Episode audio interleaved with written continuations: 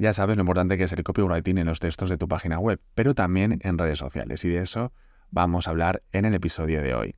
Hola marketers, soy Jordi San Ildefonso y como te decía, vamos a hablar de cómo hacer esos textos, esos copies de redes sociales para enamorar, enganchar a tus seguidores y usuarios de las redes sociales, porque es importante hacer un buen contenido, pero también engancharlos con los textos, porque a lo mejor un buen contenido, un buen carrusel, un buen reel, si no conectas desde el texto o desde el guion, va a ser difícil que la gente se enamore, comente, guarde o comparta ese contenido. Así que vamos allá con algunos tips para trabajar y enamorar y enganchar a tus usuarios en redes sociales.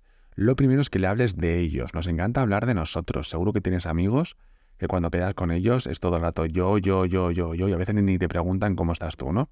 Bueno, pues al final cuando estamos en redes sociales, la mayoría de personas tienen esa actitud de quiero que me hables a mí. Por eso engancha mucho cuando eh, le hablas a esa persona en primera persona. Pero además tienes que conocer primero quién es tu público objetivo, quién es tu buyer persona, qué necesidades tiene, qué miedos tiene, em, cómo puedes solucionar esos problemas que tienen en el día a día. Cuando lo conoces, cuando sabes muy bien cómo hablarle, por eso sí es verdad que a veces cuando hablo de el tema de, del buyer persona, del público objetivo, la gente me dice, no, no, yo quiero que me compre todo el mundo. Bueno, sí, obviamente, pero siempre tienes gente que o va a gastar más dinero, o va a repetir más veces, o por lo que sea te interesa mucho más ese público, ¿no?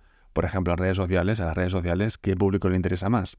Pues gente más joven. ¿Por qué? Porque al final están más tiempo en redes sociales y pasan, y al final al estar más tiempo se comen más anuncios, hablan con más gente. Yo a lo mejor a mi edad ya, como soy joven, pero que ya la época de hablar por chats o por mensajes privados ya paso un poco bastante y prefiero pues hablar en persona o un tema WhatsApp o mensajes es solamente para casos de emergencia o algo em, que, se, que, se, necesite, pero no para hablar. Mm, son las 8 de la tarde, no sé qué hacer, pues me meto en Instagram, en mensajes, a hablar con la gente. Pues ya no, soy en, ya, ya no estoy en ese mood, pero la gente de 18 años, 16, 20, 21, quizás sí. Pues en las redes sociales, obviamente, si os fijáis en las nuevas funcionalidades que suelo hablar en este podcast, están muy orientadas hacia ese público más joven que pasa mucho tiempo en las redes sociales. Bien, pues por eso tienes que conocer en tu marca quién es tu público objetivo o tus públicos objetivos para saber, saber cómo hablarles, como te decía. Nos encanta que, no, que nos hablen a nosotros, que te dirijas a ti, a mí, a Jordi, que yo me sienta identificado con tu marca. Por eso el primer tip es que hables de, de tú a tú, esa persona, y todo lo que tengan que ver con, su, eh, con sus miedos, sus necesidades, al final su supervivencia, ¿no? Pues háblale de ello a esa persona. Así que, por ejemplo, voy a hablar de cómo hacer un podcast, ¿no? Imagínate, y le estoy hablando a podcasters o gente que se está pensando cómo hacer un podcast. Pues podría comenzar ese carrusel o ese reel o ese contenido en redes sociales diciendo, ¿Te encantaría tener un podcast pero no sabes cómo hacerlo? Al final te sientes identificado porque estás justo en ese punto, que quieres hacer un podcast pero no sabes cómo hacerlo. Te hablo a ti, de tú, ¿vale? Siguiente punto es el tema de las comparaciones y contrastes. Nos encantan. Nos encanta ver cómo comparas, pues por ejemplo, te puedo hacer ahora mismo un podcast, un episodio de ¿Qué es mejor trabajar para tu marca personal, LinkedIn o Instagram? No te estoy comparando, nos encanta ver ese tipo de comparaciones en los contenidos de las redes sociales, pues también hazlo en los textos. Puedes comparar, como te acabo de hacer, dos plataformas o dos situaciones. ¿Cómo estabas antes de tenerme a mí y cómo puedes estar después? ¿No? Pues eh, te gustaría hacer un podcast y no, sabes cómo hacerlo, escuchas cada día podcast y te gustaría sentirte como ellos, es una situación número uno en la cual te sientes identificado, en la cual no quieres seguir ahí. Entonces, el segundo punto es, pues aquí te voy a dar cinco tips, el paso a paso de cómo hacer tu, podcast en cinco minutos de forma fácil y, gratuita. ¿no? Pues al final pasas de la situación 1 a la 2. Estoy haciendo un contraste, una comparación. Así que ese punto también tenlo en cuenta. Luego el tema de hacer las cosas sencillas, que lo expliquemos de forma muy fácil. Esto lo veo muchas veces pues, en la típica reunión o en redes sociales también, pero en el día a día, ¿no? Gente que a veces les digo, a ver, en tu cabeza está, pero en la mía no. O sea, tú sabes lo que quieres decir, tú sabes lo que tú sabes, pero tú no sabes lo que yo sé. Entonces, hay que hablar de forma básica y sencilla.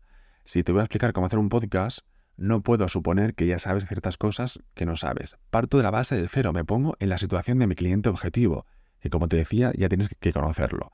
Entonces me pongo en su situación, o al revés, quizá es un público objetivo que ya sabe de hacer podcast, como sería mi caso, pero quiere un punto más Por eso debes conocer cuál es su situación. Pero de forma general, aunque ya la conozcas, siempre nos gusta que nos expliquen las cosas de forma fácil, sencilla y paso a paso, ¿vale? Paso a paso. Yo mi blog, cuando explico cómo hacer esto en, Instagram, pues empiezo diciendo paso uno, abre la aplicación Instagram, ¿no? O descarga la aplicación Instagram, que puede parecer algo básico, hay gente que no sabe que tiene que hacer eso. Entonces, piensa en las cosas eh, de forma sencilla, también en los textos de las redes sociales y en los contenidos. Luego, hay que dejar huella, hay que hacer contenidos memorables. A mí me pasa, tengo miles de ideas de contenidos, pero también luego pienso, eh, por eso es mejor tener un plan de contenidos, porque luego cuando lo ves todo a distancia y ves 30 eh, contenidos, 50 contenidos, luego a la hora de decidir cuál vas a subir, eliges uno u otro, los mejores, ¿no? Pero si simplemente digo, ahora voy a hacer un podcast y hablo de esto, luego de esto, pues quizá alguno de ellos no era tan bueno, ¿no? Entonces, si tengo una lista de 20 ideas de episodios, pues voy a empezar por los que pienso que son más buenos y luego se me irán ocurriendo más ideas. Así que siempre haz cosas memorables y recuerda que siempre a la gente le llama la atención el principio y el final. Como en la vida, ¿no? Como en cualquier trabajo, imagínate, un compañero no es lo que ha hecho durante todos estos años, sino cómo se despide. O como, o como empresa, cómo despides a ese empleado, ¿no? Al final, una relación o una relación de pareja no es todos los años que hemos vivido, sino recuerdas el principio y casi siempre el final, cómo hemos acabado esa situación, ya sea laboral, de pareja, o en este caso de los contenidos en las redes sociales, cómo has acabado, cómo acabas ese carrusel, cómo acabas ese reel, ¿no? También importante redes sociales, cómo empiezas, porque ya sabes que la gente no aguanta todo el contenido, así que se quedan con los primeros segundos, así que esos primeros segundos tiene que llamar la atención muchísimo, ¿vale? pero de forma general la gente se queda con el principio y el final, así que tenlo en cuenta. Luego a nivel visual, lo que te decía, las comparaciones, pero también a nivel visual. Piensa cuando haces contenidos en redes sociales eh, que sean muy visuales, esto ya lo sabes, ¿no? Por eso el éxito de los vídeos, pero también piénsalo en los textos. Pon a la gente en situaciones, ¿vale? Em, como si fuera un cuento, una metáfora. En vez de explicar, mm, ¿quieres hacer un podcast y no sabes cómo hacerlo? Pues cuenta una historia, ¿vale? De una persona que eh, le encantaría trabajar otras plataformas, está cansado cansada de estar en redes sociales y le gustaría trabajar eh, el formato, un formato diferente. O piensa en una persona que siempre ha querido tener un programa de radio y ahora puede hacerlo con eh, haciendo un podcast, ¿no? Al final es contar una historia, una metáfora, algo muy visual que la gente se ponga en la situación. Nos encanta escuchar historias desde la época en la que estábamos en las cuevas, ¿no? Nos encanta contar historias Así que hazlo también en los textos. Obviamente te va a llevar un poquito más de tiempo, pero cuando cojas ya práctica ya verás que te va a salir. ¿Y cómo te sale? Pues con situaciones del día a día. También es verdad que hay gente más imaginativa y gente con menos. Pero esto se trabaja. ¿Cómo? Pues te, repito, pues trabajando el salir fuera de la zona de confort, darte un paseo por la, naturaleza. A mí me llegan las ideas eso cuando estoy paseando, cuando estoy en la ducha. En tus momentos en los que no estás pensando en nada es cuando te llegan las ideas. ¿Vale? Y por último, el último tip que te voy a dar es el tema emocional. Las, emociones nos encantan. Emociona a la persona que está detrás de ese contenido, ya sea en el carrusel, en el reel, en, en la publicación, pero también en los textos, ¿vale? Emociona a la persona.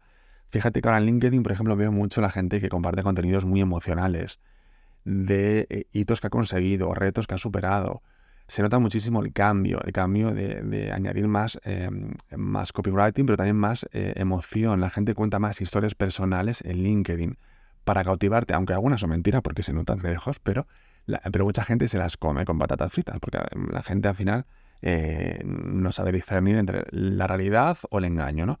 Pero es verdad que se lleva mucho esta parte de la emoción y tú eh, trabájalo desde la verdad, siempre trabaja esa parte de emoción, porque al final tú ponte la situación, ¿qué recuerdas ahora mismo? ¿Qué película? ¿Qué serie? ¿Qué libro? ¿Qué situación recuerdas? Las que te han emocionado de alguna manera, para bien, para mal, pero siempre recuerdas esta parte de, eh, emoción. Así que así repaso un poquito estos tips que te acabo de dar para el tema del copywriting en redes sociales. Háblale de tú a esa persona, piensa sus necesidades, sus problemas, ¿vale? Que se sienta em, el centro de tu contenido. Luego haz comparaciones porque es una forma muy visual de que la gente le llegue más al, cerebro, ¿no? La parte visual también es importante, la parte primera y final de ese contenido es importante porque es lo que más recordamos. Luego explica lo difícil de forma muy fácil. aunque la gente ya sea experta, explícalo de forma fácil, porque va a ser mucho más fácil, mucho más digerible que la gente acabe entendiendo ese contenido y que siga leyéndolo, ¿no? Porque si al final me estás explicando cosas muy difíciles, me voy. Y luego, la parte emocional, emociona a la gente con tus contenidos, ¿sí? Así que nada más, espero que te haya gustado el episodio, compártelo con tu gente, con tu comunidad, con tus seguidores. Recuerda darme 5 estrellas en las plataformas allí donde escuches este episodio. Sígueme en redes sociales como Jordi San y nos vemos, nos escuchamos en el próximo episodio.